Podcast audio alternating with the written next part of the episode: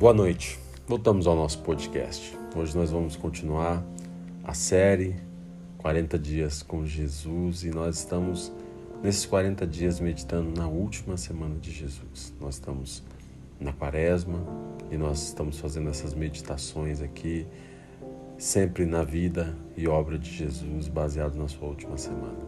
Ontem nós estivemos falando sobre algo importantíssimo e o título que eu coloquei no podcast foi Mais atual do que o jornal de amanhã, porque aquilo que estava escrito na Bíblia, que está escrito na Bíblia, é algo tão atual.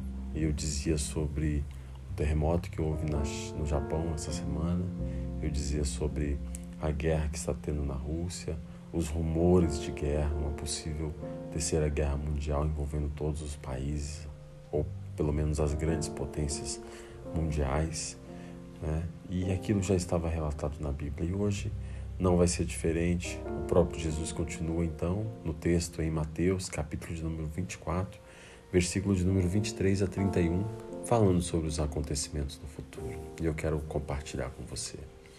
Portanto, se alguém lhes disser: Vejam, aqui está o Cristo, ou ali está ele, não acreditem, pois falsos cristos e falsos profetas surgirão e realizarão grandes sinais e maravilhas a fim de enganar, se possível, até os escolhidos. Veja que eu os avisei de antemão. Portanto, se alguém disser, ele está no deserto, nem deem ao trabalho de sair para procurá-lo. E se disserem, está escondido aqui, não acreditem, porque assim como um relâmpago lampeja no leste e brilha no oeste, assim será a vinda do filho de um homem. Onde estiver o cadáver, ali se ajuntarão os abutres.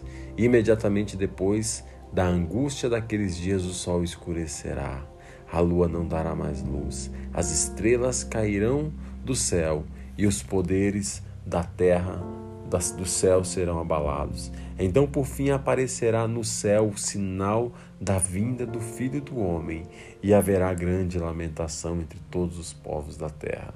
Eles verão o Filho do Homem vindo nas nuvens do céu com poder e grande glória.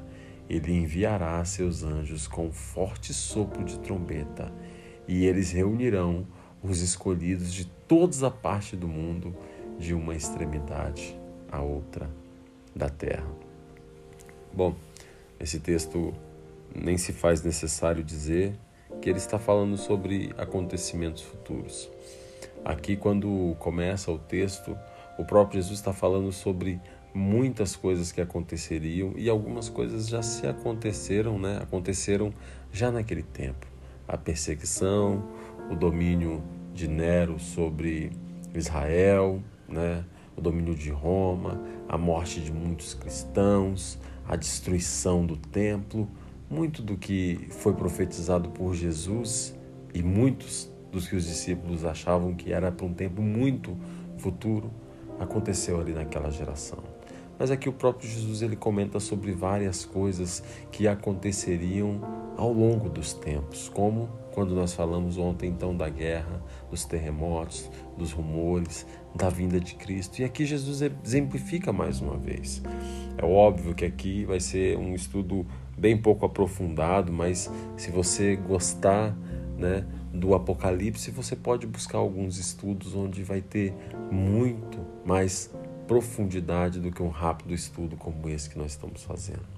Aqui Jesus ele começa ratificando aquilo que ele falou no texto anterior, que é sobre o falso Cristo, sobre aqueles que virão fazendo até milagres, tentando enganar os próprios escolhidos, fazendo sinais e maravilhas. Mas de antemão, o próprio Jesus está nos dizendo: portanto, se alguém disser o Cristo está no deserto, ou se disser está escondido aqui, ele não estará. E aqui ele diz o porquê. Porque assim será a vinda de Jesus. Por quê?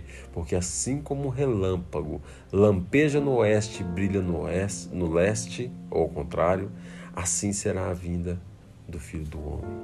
Nós cremos que Jesus, quando vier na primeira vinda, será como um abrir e fechar de olhos. Assisti um tempo desse atrás um filme falando sobre o Apocalipse. É um filme do ator, se não me engano, Nicolas Cage, onde ele era um piloto de um avião e ali tinha alguns relatos sobre o que aconteceria no Apocalipse, onde, no abrir e fechar de olhos, um dos pilotos sumiram, metade dos passageiros sumiram, e o próprio Jesus vai dizer: estarão dois no campo e um será deixado, né? E o outro vai estar tá subindo, e será num abrir e fechar de olhos. Imagina que tristeza você, né? Se você não subir nessa vinda, imagina você vendo um parente, né? Imagina você vendo um familiar, imagina você vendo um amigo, alguém que trabalha na empresa e você olhar e ver que as pessoas sumiram, né? De um minuto para o outro todos sumiram, porque é a primeira vinda de Jesus. E então ele vai e ele está contando aqui sobre a primeira vinda, mas ele diz que após isso o sol escurecerá e a lua não dará luz, e as estrelas cairão do céu e os poderes do céu serão abalados. Aqui Jesus está relatando algo como a grande tribulação. Então, por fim, aparecerá no céu o sinal da vinda do Filho do Homem e haverá grande lamentação entre os povos da terra. E eles verão o Filho do Homem vindo nas nuvens com poder e grande glória. A primeira vinda de Jesus, ele virá como um relâmpago que cai no Oriente e se mostra no Ocidente, num abrir e fechar de olhos. Mas aqui, o próprio texto, onde o próprio Jesus está relatando, diz que quando ele voltar, todo o olho verá. Possivelmente vai haver uma transmissão ao vivo no YouTube, nos canais, nas redes sociais. Quando ele descer, todos que estiverem aqui vão ver. E a Bíblia está dizendo que haverá grande lamentação entre todos os povos da terra. E verão o Filho do Homem vindo nas nuvens do céu com poder e grande glória. Ele enviará seus anjos com um forte sopro de trombeta, e eles reunirão os escolhidos de todas as partes do mundo, de uma extremidade à outra no céu. Quando que você quer subir com o nosso Jesus? Você quer ir vir e com ele no primeiro abrir e fechar de olhos? Eu sempre digo que Jesus, para quem tem mais de 100 anos, 120 anos, Jesus já voltou. Não temos pessoas né, vivas com mais de 120 anos, então a volta dele né, já aconteceu para aquelas pessoas. Mas e você? O Jesus, quando as trombetas soar, ele vai levar o seu povo escolhido. E sabe o que Apocalipse, capítulo 21, vai dizer? João, tendo ali a visão, ele vai dizer assim: Então eu vi um novo céu e uma nova terra, pois o primeiro céu e a primeira terra já não existiam, e o mar também já não existiam. E eu vi a cidade santa, a nova Jerusalém que descia do céu da parte de Deus como uma noiva belamente vestida para o seu marido. E ouvi uma forte voz que vinha do trono e dizia: Vejam, o tabernáculo de Deus está no meio do seu povo. Deus habitará com eles e eles serão seu povo. O próprio Deus estará com eles e eles enxugará dos olhos toda lágrima e não haverá mais morte, nem tristeza, nem choro, nem dor. Todas as coisas passaram para sempre. Aqueles que estavam sentados no trono disse: Vejam, faço nova todas as coisas. Em seguida disse: Escreva isso, pois o que digo é digno de confiança e verdadeiro. E disse ainda: Está terminado. Eu sou o Alfa e o Ômega, o princípio e fim. A quem tiver sede, darei de beber gratuitamente das fontes da água da vida. O vitorioso herdará todas as bênçãos, e eu serei o seu Deus, e ele será o meu filho sabe? Quando Jesus ele conta essa primeira história aqui, ele vai dizer que a vinda dele será como um relâmpago. Na segunda vinda dele aqui, né, a multidão de pessoas lamentará, mas ele vai reunir os salvos em toda a extremidade, de uma extremidade a outra no céu. Para quê?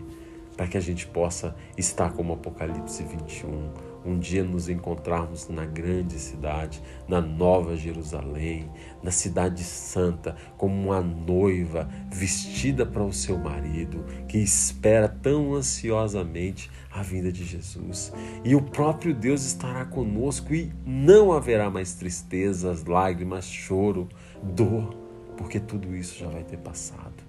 E aí Jesus dirá para nós: Eu sou o Alfa e o Ômega, o princípio e o fim. E se você tem sede, eu vou dar de beber gratuitamente das fontes das águas da vida. E você, vitorioso, herdará todas essas bênçãos. E Ele será o nosso Deus, e nós seremos o seu filho. Boa noite e Deus abençoe a sua vida.